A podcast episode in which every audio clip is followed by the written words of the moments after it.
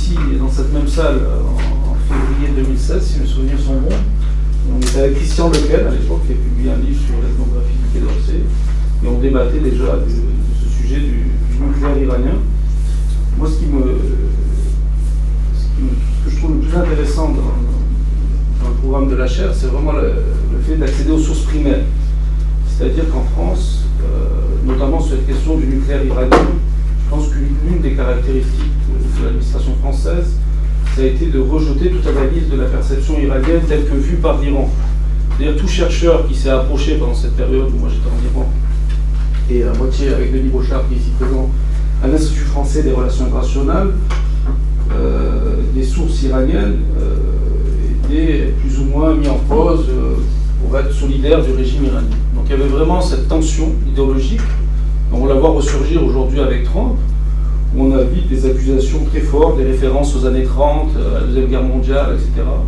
Donc toute personne qui va s'approcher du sujet du nucléaire iranien, c'est ce que j'appelle le tabou iranien dans, l'administration française, et qui est lié au non-dit, je pense, de cette politique sur le nucléaire, qui est celui de la nature du régime. On, a présenté préalablement les, grandes étapes de, de l'évolution de la faut reconnaître qu'à l'époque du Shah, j'ai intervenu dans mon livre Akbar et Temad, et la France, à l'époque du Shah, a donné à l'Iran ce que les États-Unis refusaient de lui donner, euh, pour cette notion, justement de droit à l'enrichissement. Euh, le Shah d'Iran avait déjà cette ambiguïté. C'est pas une question que l'Iran, personne n'a prouvé que l'Iran avait un projet de, de bombe après 2003. là où il y a une hypothèse, ce qu'on appelle, même Nicolas Roche, hein, parle dans son livre pour la dissuasion nucléaire de l'hypothèse nucléaire militaire iranienne. Euh, c'est parce que le programme nucléaire iranien est relancé pendant la guerre Iran-Irak dans un contexte où on ne va pas faire du nucléaire pour produire de l'électricité. Et après, il y a ce fameux National Intelligence Estimate qui est sorti et qui montre que les services américains, il y a un consensus pour dire qu'après 2003 et la guerre d'Irak, il y a une peur en Iran et qu'on abandonne euh, ce, programme euh, ou les ambiguïtés, où on essaie en tout cas euh, de rentrer dans un jeu pour clarifier les intentions.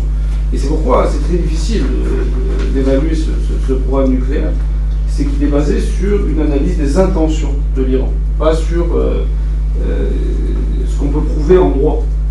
après, bien sûr, il y a la question de la bonne foi, etc., qui rentre en ligne de compte, mais à partir des textes du TNP, par exemple, qui dit que l'Iran a le droit à la maîtrise du cycle complet du combustible nucléaire, l'Iran l'aide la prête un droit à l'enrichissement, et la France le dit. Et si vous prenez le, livre blanc sur la défense de 2012, on avait fait référence déjà euh, dans la conférence, euh, la France est un des seuls pays au monde qui parle carrément, dans, un document officiel, de course à l'arme euh, nucléaire de l'Iran. À l'arme militaire, pardon. L'arme nucléaire de Et donc là, c'est un cas particulier, je pense, de la France. et et ce que j'ai essayé de faire dans un article que j'ai publié qui s'appelle La France et l'Iran entre attirance stratégique et rupture idéologique, c'est de montrer qu'entre 2004 et 2007, euh, il y a vraiment une rupture euh, dans la diplomatie française. Alors bien sûr, il y a des causes immédiates et des causes lointaines. Il ne s'agit pas de dire que euh, du jour au lendemain, la position française a basculé. Ce n'est pas du tout le cas. Et les éléments de continuité ont été rappelés, ils sont exacts. Cette rupture s'explique par le changement du rapport de force au sein de l'administration. Sous Jacques Chirac, il y avait un arbitrage qui était fait, on n'en a pas parlé, pourtant c'est majeur pour comprendre aujourd'hui la diplomatie française, c'est le marché iranien, la défense des intérêts économiques. Et je pense qu'on ne peut pas comprendre cette focalisation sur le nucléaire de la France et de l'administration française sans prendre en considération le fait que l'Europe était le premier partenaire commercial de l'Iran jusqu'en 2005. Et après, on a un basculement vers la Chine, de l'Iran, face à cette montée des tensions sur le nucléaire. Donc le groupe de Bercy, jusqu'à euh, euh, l'élection de Nicolas Sarkozy à, la présidence, a la main sur la préservation de ce nucléaire. C'est-à-dire qu'il est très clair dans l'administration qu'on ne va pas toucher aux intérêts économiques de la France. Il y a une réunion qui a lieu au début juillet, à la suite de l'élection de Nicolas Sarkozy, où l'arbitrage est fait. À partir de ce jour-là, la priorité de la France, c'est la lutte contre la prolifération, et c'est une position idéologique. C'est-à-dire qu'on va sacrifier tous nos intérêts économiques. C'est ce que j'appelle le basculement de la France, de l'Allemagne vers l'Angleterre. C'est-à-dire qu'on voit que l'Allemagne, si vous regardez la courbe du commerce irano-allemand, il n'y a jamais la chute que connaît la France. Ils ont préservé leurs assurances crédit, ils ont préservé leurs intérêts. D'ailleurs, les Anglais, quand j'étais en Iran à cette époque, me disaient qu'est-ce qui se passe? Pourquoi la France prend cette position très en pointe, comme, on dit à, Paris Alors, il y a cette, ce que j'appelle aussi la fausse alternative de la bombe de bombardement qu'on retrouve en creux la présentation précédente, parce que c'est difficile de dire d'un côté que l'Europe est l'acteur majeur, et de dire que finalement, à la fin, ça se débloque parce qu'Obama a été élu et qu'il y a cette convergence finalement entre une, administration américaine qui est prête à négocier et le président Rouhani en Iran qui est prêt à négocier également. En fait, je pense que, pour être plus précis, euh, la diplomatie française a été très ennuyée par l'élection d'Obama dans un premier temps. Et ça a été même très difficile pour eux d'accepter le changement de position américaine et même la signature de l'accord sur le nucléaire euh, n'a pas été très bien euh, perçue par, euh, par, cette partie de l'État français qu'on peut retrouver autour des affaires stratégiques et du, commercial, du commissariat à l'énergie atomique. Donc si vous voulez, cette rupture montre qu'on passe de Bercy et Afrique du Nord, Moyen-Orient, c'est-à-dire que l'Iran est analysé comme un problème de sécurité régionale et de commerce bilatéral. Donc ça, c'est la priorité jusqu'à Jacques Chirac. Et ensuite, après Nicolas Sarkozy, c'est les affaires stratégiques. Et là, c'est. Euh, et d'ailleurs, le président Macron euh, déclare dans le point, euh, dans un entretien qui est paru le 31 août, et je cite le président, il faut en finir avec ce néoconservatisme mal digéré qui nous conduit à interférer dans la politique domestique des autres pour nous retrouver ensuite isolés. En Libye et en Syrie, cela nous a mené à des échecs cruels. En Iran, on n'a pas été dans une position d'échec, je pense, à la fin et c'est ça qui est intéressant d'ailleurs, l'ironie de, cette position française, c'est que finalement les Iraniens ont dit, euh, puisque euh, la France est si en pointe sur la question du nucléaire, on va au contraire, au lieu d'avoir une confrontation directe, c'est la subtilité du président Rouhani, essayer d'attirer les entreprises françaises en Iran euh, pour apaiser ou pour éviter cette hostilité française vis-à-vis de, de l'Iran. Et donc c'est pour ça que la France a, bénéficié euh, très largement euh, de l'ouverture du marché iranien avec de nombreux contrats, comme le montre l'explosion du, commerce bilatéral entre les deux pays. Mais en même temps, il y a toujours cette difficulté, si vous voulez, à, articuler une position cohérente. Donc ce débat finalement sur la diplomatie française en Iran pose la question de la capacité d'un État d'une puissance moyenne à survivre à la polarisation régionale qui s'impose de nouveau aujourd'hui, entre d'un côté l'Arabie saoudite et de l'autre euh, l'Iran, euh, le fameux en même temps du, président Macron, se heurte aujourd'hui quand même aux réalités de la confrontation euh, en, cours dans la région. Et on voit que si on apparaît comme du côté de l'Arabie saoudite, il y a une sanction immédiate du côté de l'Iran. Donc ça, c'est une vraie difficulté. Donc est-ce que finalement, cette période de rupture de 2004 à 2007, il y a aussi l'élément de, la diplomatie régionale avec l'ouverture de la base militaire euh, à, Abu Dhabi et donc l'accord de défense qui a été mentionné. Euh, j'ai interviewé euh, M. Douste-Blazy à ce sujet et il m'a confirmé que le président Chirac refusait l'ouverture de la base pour pas justement rentrer dans cette polarisation régionale. Et le président Sarkozy, après son élection, donc après avoir dit il faut sacrifier les intérêts économiques de l'Iran parce que la cause nucléaire est supérieur, euh, accepte l'ouverture de la base. Et c'est là qu'il euh, y a également un glissement euh, vers une entente encore plus forte donc, avec les Émirats arabes unis, à l'époque de Sarkozy, le Qatar, et sous François Hollande, l'Arabie saoudite.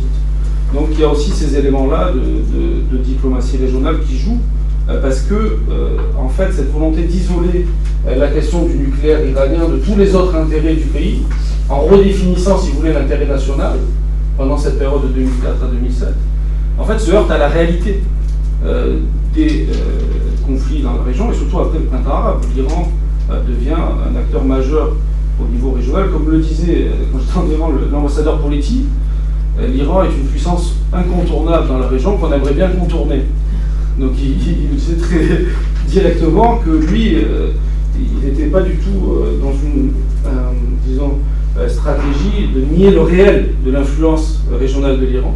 Mais je pense que ce qu'on a appelé les, néoconservateurs français, même si je pense que là on aura un débat, parce que le terme est largement inapproprié du fait qu'ils s'occupent d'abord des intérêts de la France, euh, ces diplomates-là qui sont mis en cause souvent, à la fois la défense du complexe militaro-industriel, à travers les relations d'armement avec l'Arabie Saoudite, les Émirats Arabes Unis, le Qatar, etc.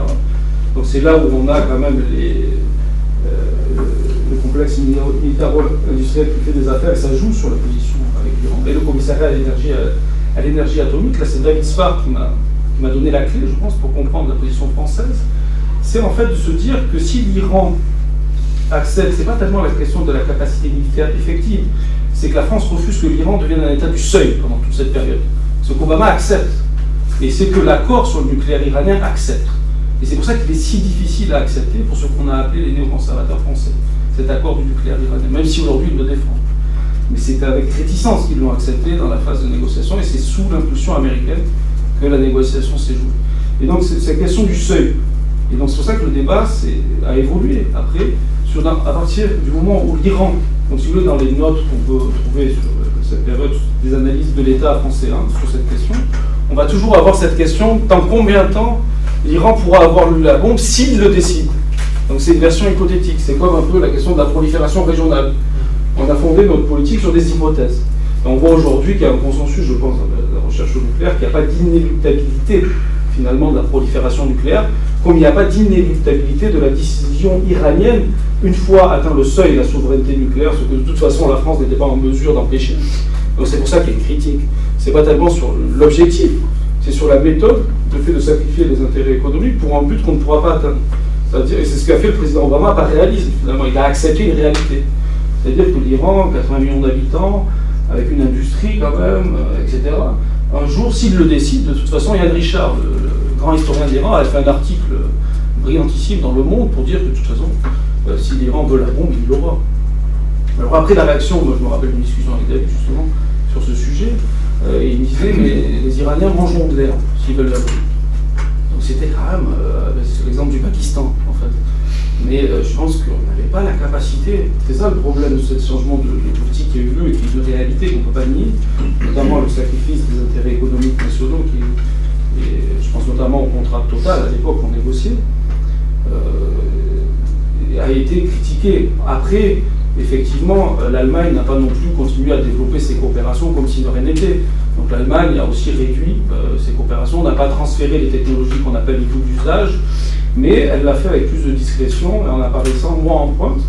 Et du coup, je pense que du côté iranien, euh, il y a cette méfiance vis-à-vis de la France. Mais ils essayent aussi, j'ai vu pendant le week-end que Ali Akbar Belayati, le conseiller diplomatique euh, du guide suprême, s'immisçait aussi dans ces débats français sur euh, est-ce qu'il existe un boulot mitterrandisme, est-ce qu'il existe des néoconservateurs? Ah il, a dit, il a dit, j'espère que le président Macron, partant de cette même déclaration, je pense que moi, euh, suivra la voie du général de Gaulle, il a dit. Est-ce que ça marche bien? C'est vrai qu'il faut reconnaître cette subtilité.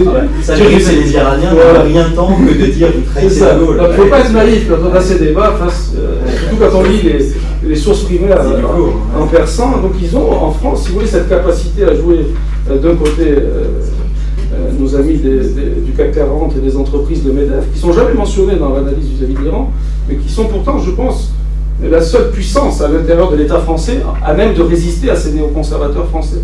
Parce que finalement, euh, même si on est une démocratie, un État euh, très complexe, avec une pluralité à l'intérieur, et c'est pour ça qu'il ne faut pas résumer non plus, et j'ai lu votre article avec un grand intérêt, le fait que la France soit devenue néoconservatrice, ça ne me semble pas pertinent non plus.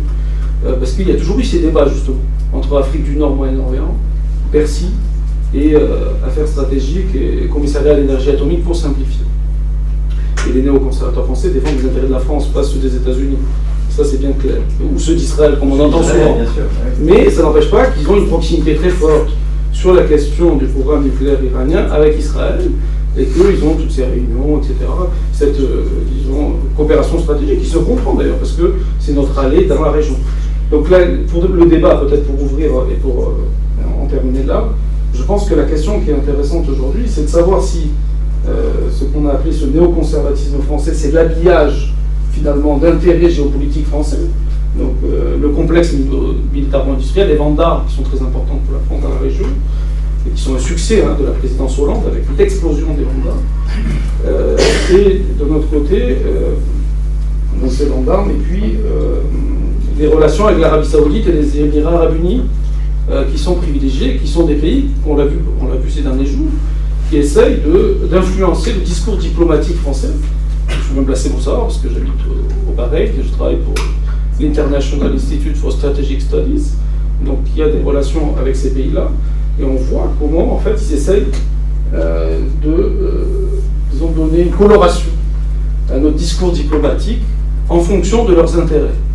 Donc c'est ça. Alors c'est vraiment, j'ai pas de réponse.